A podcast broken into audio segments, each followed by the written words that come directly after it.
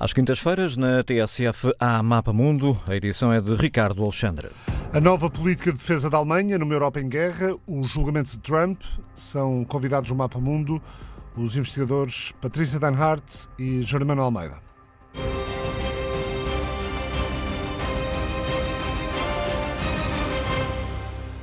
Já vamos daqui a pouco debruçar-nos sobre a Alemanha, que publicou pela primeira vez um documento de estratégia de segurança nacional, algo inédito no país, foi divulgado pelo governo alemão.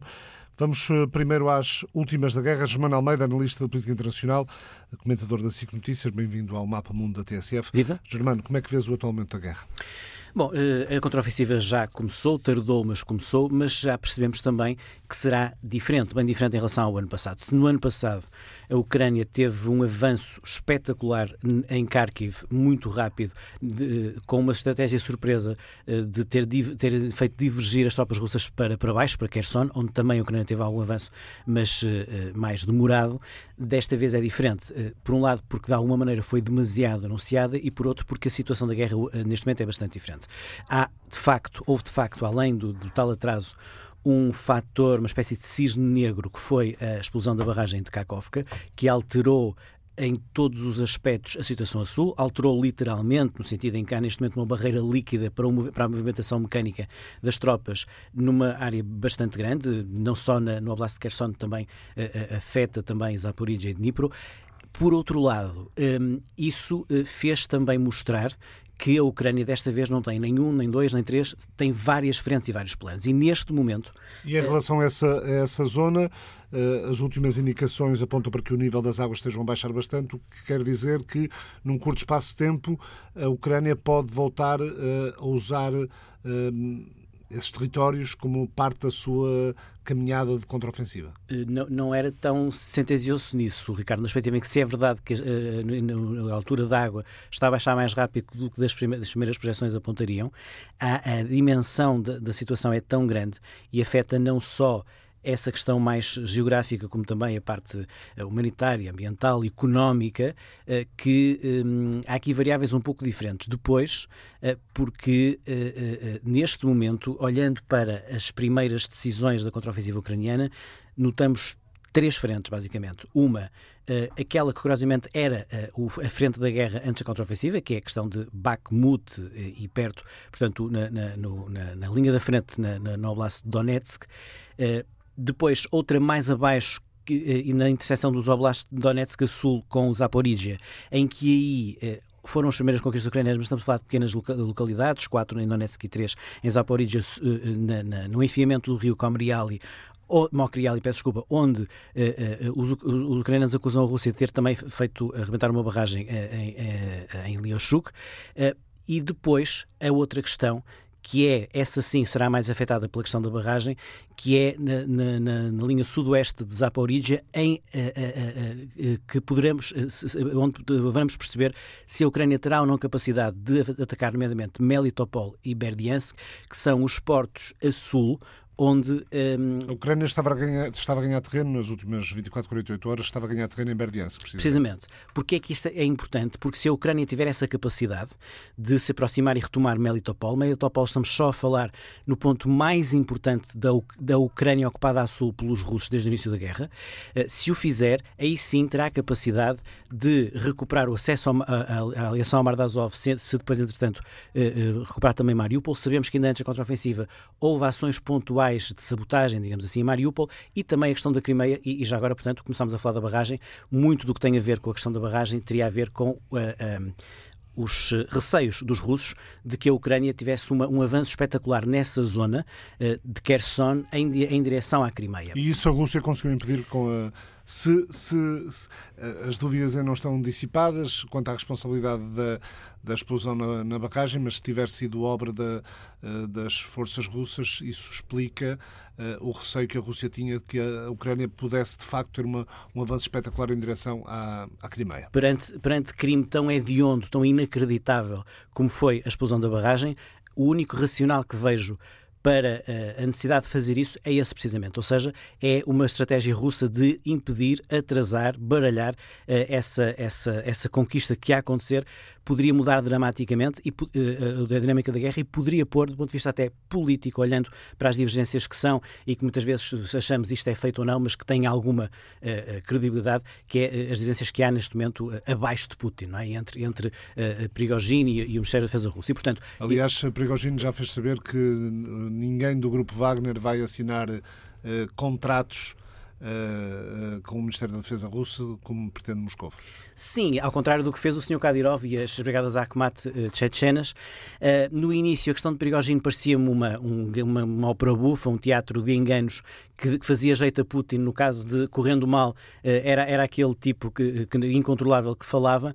Começo, no entanto, a achar que começa a haver da parte de Prigogine um certo receio de como não vai entregar quando voltar a Moscou os resultados exigidos, uh, de correr o risco de, também de, de, cair da varanda ou coisa assim, não é? A Bielorrússia está a preparar-se para receber em, em, seu território, em território bielorrusso, uh, armamento nuclear uh, russo, vindo do Kremlin, e ainda hoje ter dito que abateu um drone ucraniano perto da fronteira, são sinais que nos devem preocupar? Preocupar sempre. Eu tenho uma interpretação em dois níveis nesse aspecto. Um, a recordar que sempre que a Rússia usou a Bielorrússia para agitar a ameaça nuclear com a colocação de armas nucleares táticas tão próxima da fronteira da Ucrânia e, portanto, por definição também tão próxima uh, de, de, espaço NATO, mesmo ali ao lado, uh, foi sempre em alturas em que as coisas lhe estavam a correr mal, o se sentia uh, afrontada e, portanto, usar essa, essa, essa ameaça.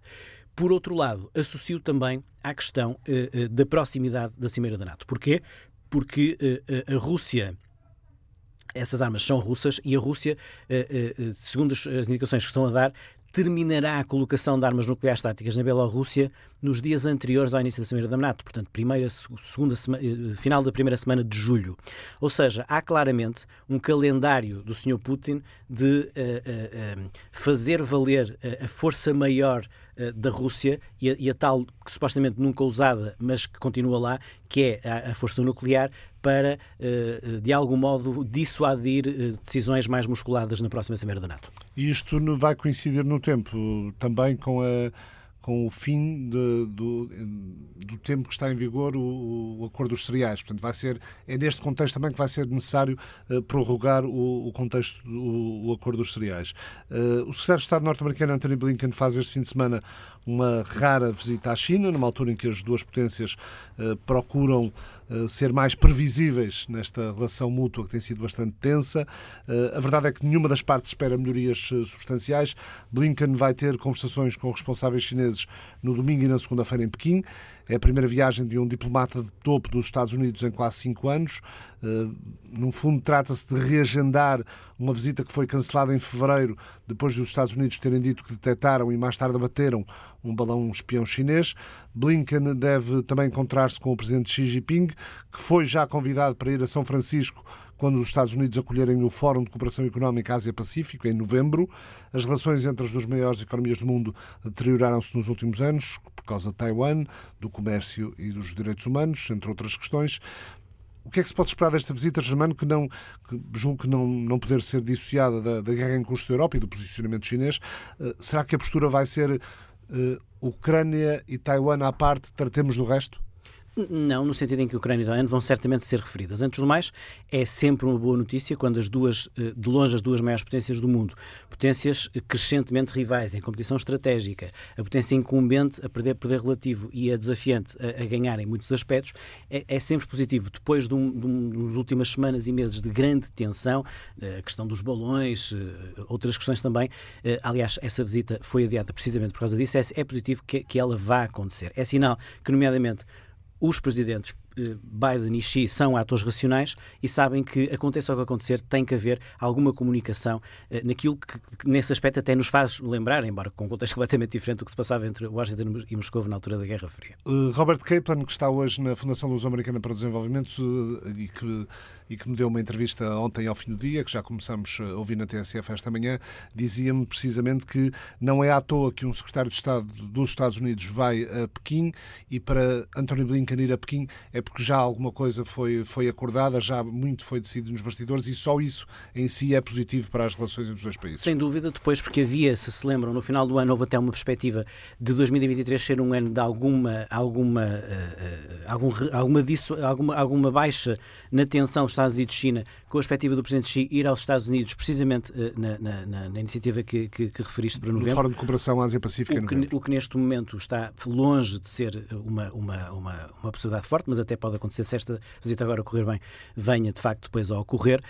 Uh, uh, mas acima de tudo mostra, por um lado, que depois de a China se ter posicionado, por exemplo, como um, uma, a querer liderar uma iniciativa, de, uma proposta de paz, até com 12 pontos, que fez com que o Presidente Xi tenha lançado um emissário Li Hui que andou por Varsóvia, por Berlim, por Paris, por Londres, a dizer que a paz Uh, seria, por exemplo, ser realista a dizer que, que, aceitar praticamente de facto, não reconhecer, porque a China não o faz, a anexação das quatro regiões, mas aceitar que isso era uma, uma, uma, uma realidade de facto. É um eh, facto consumado e, portanto, uh, trabalhar a partir daí, mas deixar que a, a Crimeia e, e, e Zaporizhia, e Kherson e Donetsk e Luhansk ficassem do lado russo. Precisamente. E eu, pelo menos, entendo que, uh, a ser, e certamente será a Ucrânia um dos pontos fortes dessa visita, uh, o Sr. Blinken tem a mensagem, tem um recado de, de, de, dado por Biden a dizer, diga ao seu homólogo chinês que isso não pode ser. E, portanto, é, não deixa de ser uma forma dos Estados Unidos mostrarem que ainda tem uh, esse uh, uh, ascendente. Mas também foi Blinken que, recentemente em Helsínquia, convidou e, e nomeou especificamente dois países, a China e o Brasil, a juntarem-se a uma grande coligação para tentar uma solução política para, para a guerra na Ucrânia. Sem dúvida. Há, há quem diga, estamos longe de saber, que depois desta contraofensiva, daqui a, a um ano, coisa assim, um, poderá chegar totalmente a verdade em que os Estados Unidos promovam uh, uh, essa, essa, essa junção dessa, das, duas, das duas das duas vias, não é? A via essencialmente anglo-saxónica de dizer travar a Rússia, não, não, não ceder uh, e, e, fazer com que a Rússia não, não tenha capacidade de voltar a ameaçar um país, a agredir um país como está a fazer com a Ucrânia, e depois uma outra visão, a visão chinesa, a visão brasileira, indonésia. Ou até francesa. Sim, mas a, França não defende certo. Mas, por exemplo, só para, só para só um dado que acho que me parece relevante, parece-me bastante relevante que a Rússia tenha, tenha uh, encarado de uma forma tão positiva a proposta Indonésia, uh, feita no Fórum de Shangri-La, uh, em que basicamente se fazia uma, algo parecido com a Coreia, uma zona desmilitarizada em que ao longo de 30 km a Rússia recorria 15 km e a Ucrânia outros 15 km e nessa zona capacetes da ONU para capacetes da ONU para, para criar ali uma situação de não guerra, mesmo que não se resolvesse o resto. Ora, a Rússia, porque é que achou isso bem? Porque isso, na prática, era de facto aceitar uma ocupação russa da, Ucrânia de cerca de 20%. E, como sabemos, a, a posição da Ucrânia, dos Estados Unidos, do Reino Unido é zero, ceder zero e fazer com que a questão russa pare de outra maneira, para já por, por uma reação de guerra. Uh, mas sim, é verdade também que há quem ache que passando isto, passando o tempo, uh, há de haver uma, uma, um momento em que algo se tenha que anunciar de uma forma um bocadinho mais pragmática. Vamos ver. Deixa-me só dizer relativamente aos Estados Unidos e China que, além da questão da Ucrânia, isto mostra também que os Estados Unidos consideram que, por muito que haja divergências e competição com a China, há um momento em que têm que estabelecer algum tipo de racionalidade sobre a ameaça da China relativamente a Taiwan e, e certamente vai haver recados nesse aspecto, e depois também já agora questões que são fundamentais, que é, eh, depois de tantos problemas dos últimos anos com a disrupção nas cadeias de distribuição pós-regresso da pandemia, a questão da também grande perturbação na, na, nos preços de energia por causa da guerra e um conjunto de coisas, é, é a prova de que Estados Unidos e China são de tal modo as duas maiores potências, eh, de tal modo os dois países de muito longe que mais relações comerciais têm com todos os outros, por razões óbvias, eh, que têm interesses, embora, embora grandes competidores estratégicos, têm interesses comuns de que haja algum tipo eh, de normalidade nessas cadeias. Puxando as expectativas para o realismo, eh, Daniel Crittenbrink, o mais alto funcionário do Departamento de Estado para a Ásia Oriental, disse que os Estados Unidos eram realistas sobre o que Blinken pode alcançar. Não vamos a Pequim com a intenção de ter algum tipo de avanço ou transformação, disse à imprensa, mas sim com um desejo sincero de gerir a nossa concorrência, portanto, a competição americano-chinesa, da forma mais responsável possível. Os Estados Unidos esperam que a viagem reduza no mínimo o risco de erros de cálculo para que não entremos num potencial conflito. Uh, faz sentido isto ou seria de esperar algo mais? Sim, é exatamente. A posição americana é exatamente essa. Nesse sentido, é pragmática, não cedendo, no entanto, um milímetro naquilo que é a visão da administração Biden, não só no apoio à Ucrânia, nesse sentido, na condenação da posição chinesa de, até hoje, mesmo com uma proposta de 12 pontos de paz, não se ter dignado a condenar claramente a invasão russa e exigir a, tropa, a saída das tropas e, por outro lado, uh, ao mesmo tempo, uh, a visão da administração Biden de que nesta era de competição estratégica crescente tem que haver algum tipo de, de, de, de pontos comuns que façam com que, por exemplo, a questão, o ambiente de grande, de grande rivalidade ao nível das tarifas Uh, uh, há, há, já são tantos anos, durante os anos de Trump e também nos anos, dos anos Biden, relativamente a isso, que há aqui um momento de fazer uma, uma, uma, uma reflexão sobre uh, é melhor para os dois rivais que se reduza essa tensão. Uh, ainda volto a ti, Germano, neste mapa mundo e já vamos falar daqui a pouco da, da estratégia de defesa da Alemanha, uh, Patrícia Danhart, mas, uh, mas essa, esta estratégia de defesa também não pode ser dissociada do momento em que estamos a viver na Europa, do momento da, da guerra. Patrícia Danhart, investigadora do Instituto das Relações Internacionais, o que é que, o que é, como é que fez atualmente o, o momento da, da guerra na Ucrânia? Eu, boa tarde. Eh, eu vejo como eh, que aumentando a pressão, ehm, principalmente a pressão sobre a Ucrânia, para que a contraofensiva que já começou seja de alguma forma bem sucedida. Porquê? Por causa da Cimeira de Vilnius, que está há menos de um mês, a Cimeira da NATO em Vilnius, e onde, eh, quanto melhor sucedida for a Ucrânia em determinadas zonas no conflito, em logo na guerra, isso será, será-lhe favorável no sentido Aumenta a capacidade de reivindicar da capacidade mais meios de reivindicar mais meios e principalmente da manutenção desse apoio por parte dos países ocidentais, tanto os Estados Unidos como todos os outros países europeus. Portanto, uma Ucrânia bem sucedida no terreno será uma Ucrânia que ainda mais valerá a pena ser apoiada, porque obviamente todos estes Estados cujos governos se comprometeram a manter o apoio à Ucrânia uh, uh, pelo tempo necessário, tem que responder eh, ao eleitorado interno, a pressões internas, a oposições internas e, obviamente, se, se uh, no terreno uh, a ofensiva uh, por parte da Rússia conseguir alcançar vitórias ou, ou, ou, ou, os ataques, como por exemplo foi o ataque supostamente realizado pela, pela Rússia sobre a barragem, isso aumenta a pressão sobre a Ucrânia. Portanto, nesse sentido, como eu olho para a guerra neste momento, a três semanas e meio da Cimeira, é precisamente nesse sentido uh, que essa guerra, em curso há 16 meses, tenha esta pressão adicional para que aquilo que o presidente Zelensky quer, que é a, a continuação do apoio militar uh, à Ucrânia, uh, consiga ser justificado nesse sentido, precisamente na Cimeira, nesta importante Cimeira da NATO em Vilnius. Mas nessa Cimeira em Vilnius, a Ucrânia deseja que a NATO considere uma adesão da Ucrânia à Aliança Atlântica, e, mas, mas também há, mesmo dentro do, do governo ucraniano, fontes que admitem que, realisticamente, enquanto a guerra durar, a, Ucrânia não vai ser, não vai ser Estado-membro da NATO. Uh, não sendo, não havendo um convite formal para uma, para uma adesão da NATO, o que é que, o que, é que a NATO pode dar à Ucrânia? Tem-se falado muito em garantias de segurança. Esse é um dos pontos da cimeira eh, e, portanto, os vários pontos a tratar têm que ser tratados simultaneamente. Uma coisa é a continuação do apoio militar e o aumento desse apoio e, a diversificação mesmo do tipo de armamento concedido.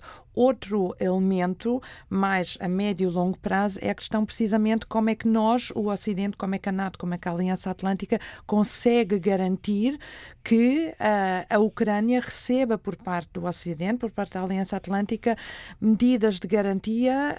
Um, securitárias que façam com que a Ucrânia consiga recuperar, manter, recuperar a sua soberania política e, em última instância, consiga, uh, no fundo, sair uh, vitoriosa desta guerra. E, portanto, se sim, por um lado, a perspectiva uh, a curto prazo de uma adesão com membros de pleno direito da Ucrânia à NATO parece remota, é, no entanto, ao mesmo tempo verdade que cada vez temos há mais vozes, há mais analistas, há mais políticos que argumentam que a Ucrânia, a médio e longo prazo, tem que fazer parte da, desta comunidade de segurança atlântica de uma forma como não existiu até agora, e isso pode ser através da institucionalização de um mecanismo, de um conselho um, separado NATO-Ucrânia, por exemplo, o que viabilizaria essa, essa institucionalização de uma ligação, de uma relação nova bilateral entre a NATO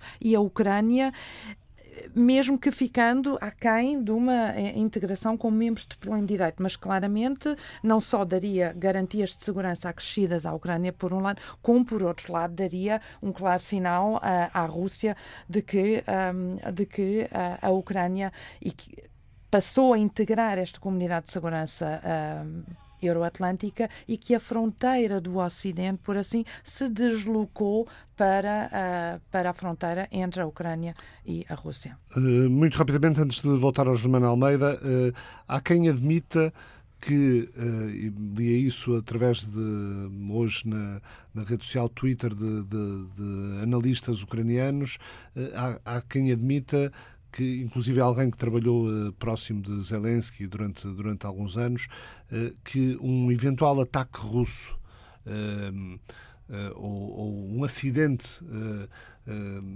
devido aos, aos, aos, confrontos, um acidente na central nuclear de Zaporizhia, pela gravidade que encerra e pelo que isso poderia significar para a Europa e para Estados-membros da, da NATO, isso poderia ser suficiente para a NATO considerar que foram ultrapassadas linhas vermelhas e que, mesmo a Ucrânia não sendo uh, membro da NATO, isso poderia significar uh, a invocação do artigo 5 Estamos aqui num, num, certo domínio especulativo.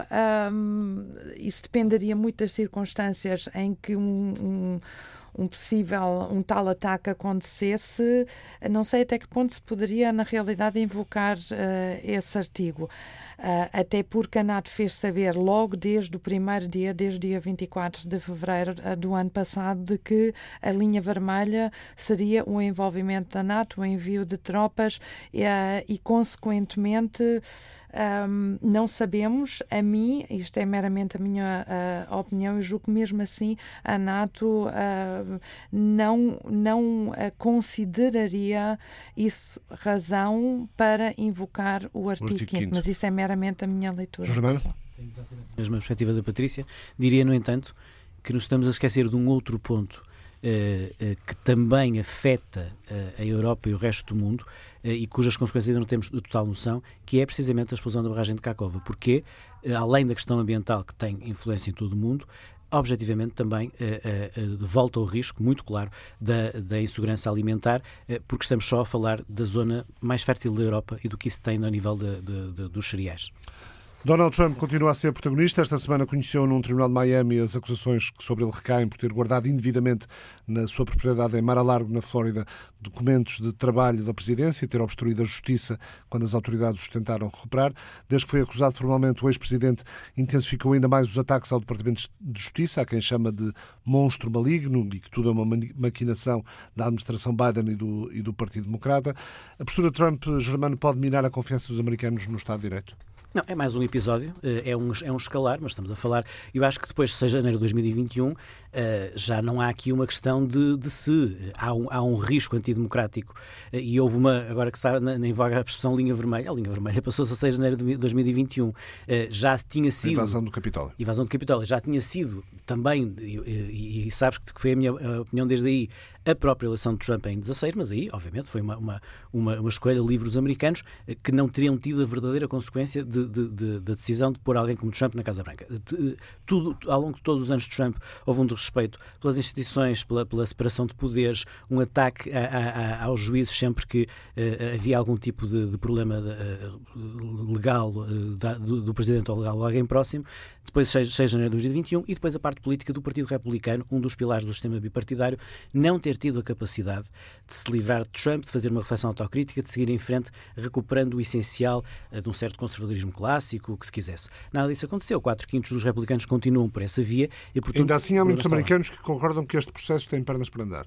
O processo tem pernas para andar e isso, ao contrário do que eu tenho ouvido, é, é, um, é, é uma prova de que este não é um processo político. Este não é um processo político. Eh, eh, a democracia americana, a separação de poderes, tem tido enormes testes de stress mas tem provado uma coisa, que é uma coisa que, é, que, chega a ser desgastante, mas ao mesmo tempo reconfortante, que é aquele sistema está preparado para viver em permanente crise, mas quando é que ele funciona verdadeiramente bem? Quando é muito atacado e quando está mesmo em crise. E aí funciona. Funcionou quando resistiu ao ataque do próprio Presidente ao resultado eleitoral de 2020, com decisões, como sabes, até de alguns republicanos eleitos em, em estados uh, ali decisivos.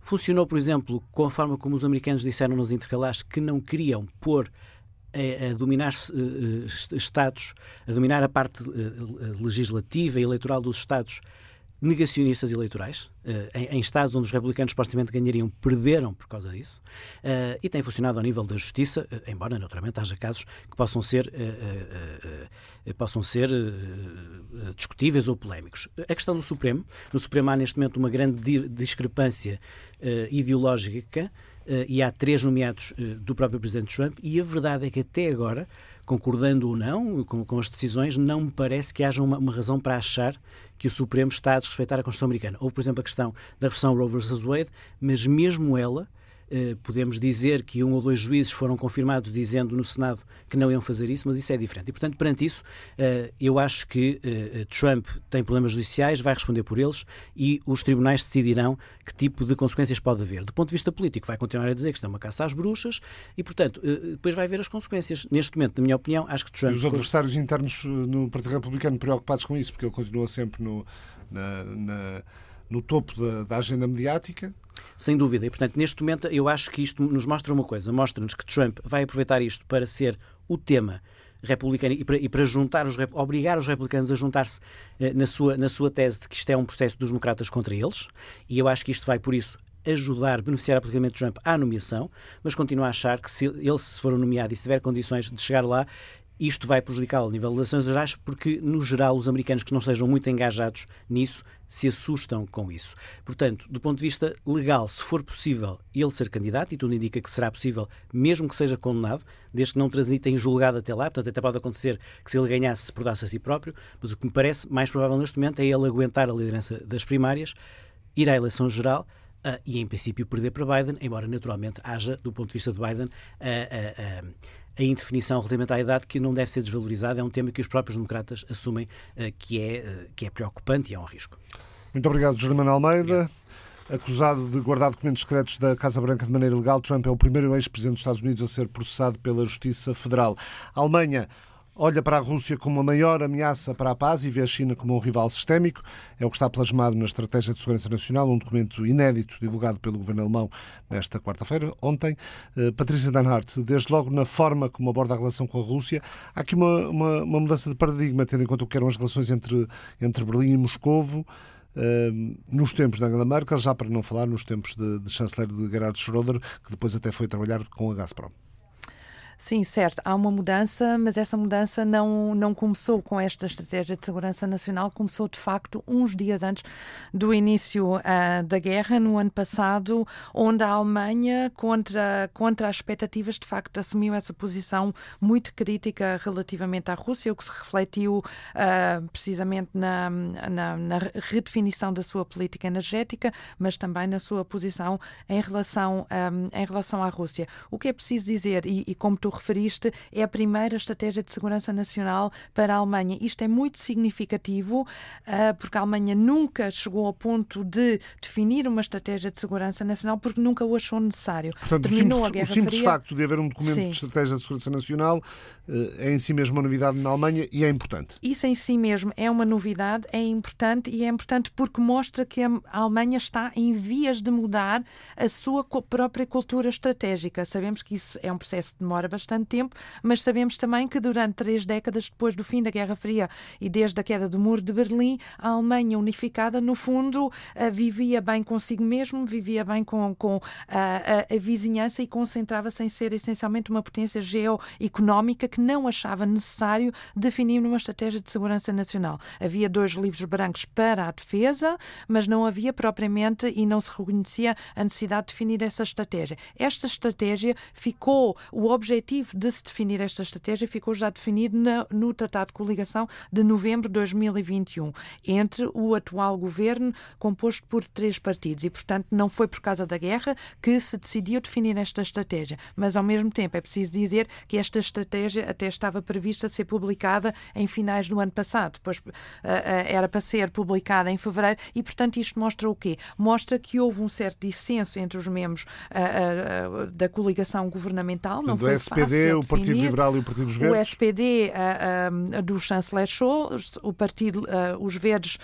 da Ministra dos Negócios Estrangeiros, Annalena Baerbock, e os liberais, onde o, o, Ministro das Finanças, Christian Lindner, é, é, o principal representante. E, portanto, havia aqui alguma divergência, por exemplo, relativamente à criação de um Conselho de Segurança Nacional, como ele existe, por exemplo, em países como o Reino Unido, a França, os Estados Unidos, é o caso mais conhecido, mas até o próprio Japão, que tem uma política de segurança e defesa e própria política externa, em parte, algo semelhante à da Alemanha, porque foram potências civis durante o período da Guerra Fria. O Japão, por exemplo, em 2013, ah, já adotou uma estratégia de segurança nacional, enquanto que a Alemanha foi como que adiando esta questão de achar necessário definir uma estratégia de segurança nacional que, no fundo, faz o quê? Reflete que, este, que um país que a tem, tem também uma cultura estratégica, assente em diferentes pilares. Ora, esta nova estratégia, esta primeira estratégia de segurança nacional, assenta essencialmente em três pilares bem, bem explicados no documento de 76 páginas. Em primeiro lugar, assenta no pilar da capacidade de defesa da Alemanha, daquilo que eles chamam a Wehrhaftigkeit, o reconhecimento da necessidade que a Alemanha tem que definir uma política uh, de defesa robusta, sólida uh, e, consequentemente, isto implica um aumento de despesas, a modernização das Forças Armadas alemãs e, portanto, toda uma postura nova relativamente à política de defesa, no âmbito da política uh, e da estratégia de segurança nacional. Em segundo lugar, o ponto da resiliência, muito, muito referido, o, o, pilar e a necessidade e o reconhecimento da Alemanha, no fundo, de reduzir a, a, a dependência económica de rivais, de assegurar a robustez do fornecimento de matérias-primas um, e, e, igualmente, da energia e diversificar cadeias de abastecimento, tornando a sociedade alemã mais resiliente. E, por último, o terceiro pilar, o pilar da sustentabilidade, o reconhecimento de, eh, de que questões como a, a segurança energética, mas também a segurança alimentar, segurança em termos, um, em termos de, de saúde pública e, em última instância, também, obviamente, a questão das alterações climáticas, isso também deve ser um dos pilares nesta estratégia. E... A, a segurança no século XXI significa obter de maneira confiável medicamentos vitais na farmácia. Segurança significa não ser espiado pela China ao conversar com amigos ou não ser manipulado por robôs russos ao navegar nas redes sociais. Palavras da ministra alemã dos Negócios Estrangeiros, Annalena Baerbock, durante a apresentação do documento, documento em que, em que a Rússia é considerada a maior ameaça para a paz e a segurança na região euroatlântica num futuro previsível. Já a China aparece nesta estratégia de segurança como parceira, simultaneamente como parceira, competidora, concorrente, digamos, e rival sistémica. Ou seja, eh, presumo que rival na defesa, Uh, competidora certamente em muitas áreas, mas a Alemanha, uh, Patrícia, não deixa de ignorar a interdependência económica uh, com uma potência como a China, que é um mercado importantíssimo para as exportações alemãs. Eu concordo com isso, Ricardo, mas acho que apesar de tudo há aqui uma pequena nuance que mostra alguma mudança no sentido de que a, a, a cooperação com a China, um, portanto, a ideia de a China ser um parceiro é agora mais voltada, por exemplo, para o combate às alterações climáticas, onde... Um, Ou seja, naquilo em que todos temos de estar juntos, basicamente. temos todos de estar juntos, exatamente, ao passo que relativamente à questão da interdependência económica e mais decisivamente a dependência de cadeias de abastecimento ao recurso a matérias-primas, eu acho que aqui há uma viragem, por mais subtil que seja, mas há uma viragem para uh, o entendimento da China como crescentemente um rival. E isto não foi negado Aliás, nem pela Ministra dos Negócios Estrangeiros, nem, nem pelo chanceler. E, e aí passa pela, pela afirmação da Europa de, da sua autonomia estratégica, que tanto tem sido falada. Uh, a estratégia de segurança nacional não terá convencido a oposição, em particular o líder do Partido Conservador, a CDU, uh, eh, Friedrich Merz, que qualificou essa, esta nova estratégia como vazia em termos de conteúdo, estrategicamente irrelevante e sem consequências em termos de política externa.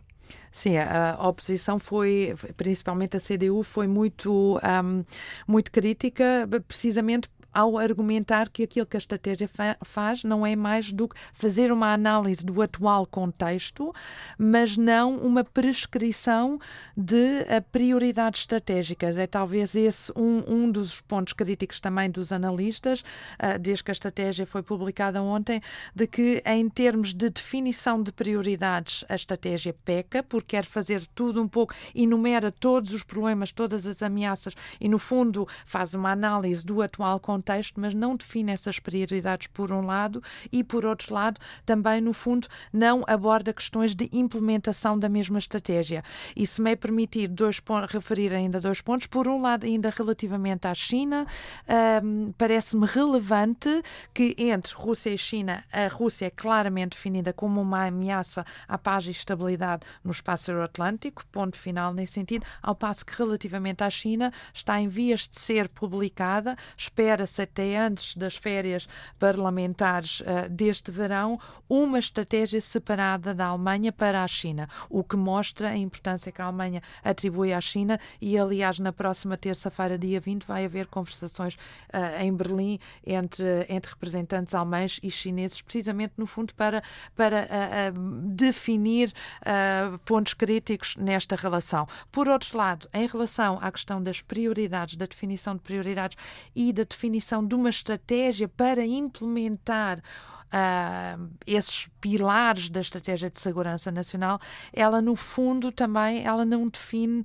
como uh, operacionalizar essa estratégia. E isso vê-se muito relativamente à questão dos recursos financeiros. Porque sim, se por um lado é estipulado, é consolidado, é consagrado o compromisso da NATO dos 2% de, uh, do PIB para a defesa, por outro lado é deixada aberta a margem da Alemanha num ano uh, gastar 1% para a defesa defesa e noutro uh, gastar mais para tentar compensar. E, portanto, e por outro lado, o próprio secretário-geral da NATO uh, já disse há vários meses que os tais 2% decididos uh, na Cimeira de Wales em 2014, esses 2% já não são o teto, mas sim o, o, o denominador mínimo comum. E, portanto, parece que a Alemanha vai alguns, sempre... Até já há alguns países acima disso. Vai sempre a reboque, mas o ponto importante que ainda queria referir em relação à estratégia é importante que a Alemanha finalmente a publicasse, até porque relativamente aos seus parceiros e aliados mostram um sinal de que a Alemanha continua a ser um aliado confiável, que está a elevar a sua preocupação com questões de segurança e defesa, está a definir um documento estratégico. Se assume essa liderança, eu julgo que isso ainda está por, uh, por se verificar. Muito obrigado, Patrícia Danhart. O Banco Central Europeu voltou hoje a subir as taxas de juros diretoras em 25 pontos base, com a principal taxa a subir para 3,5%.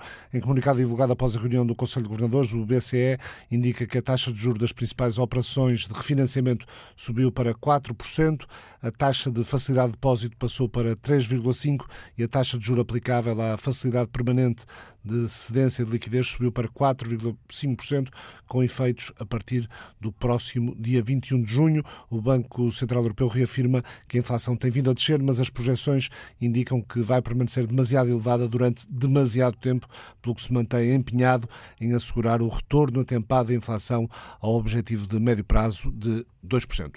O Mapa Mundo regressa à TSF na próxima semana. O Mapa Mundo é uma parceria da TSF com o Instituto Português de Relações Internacionais.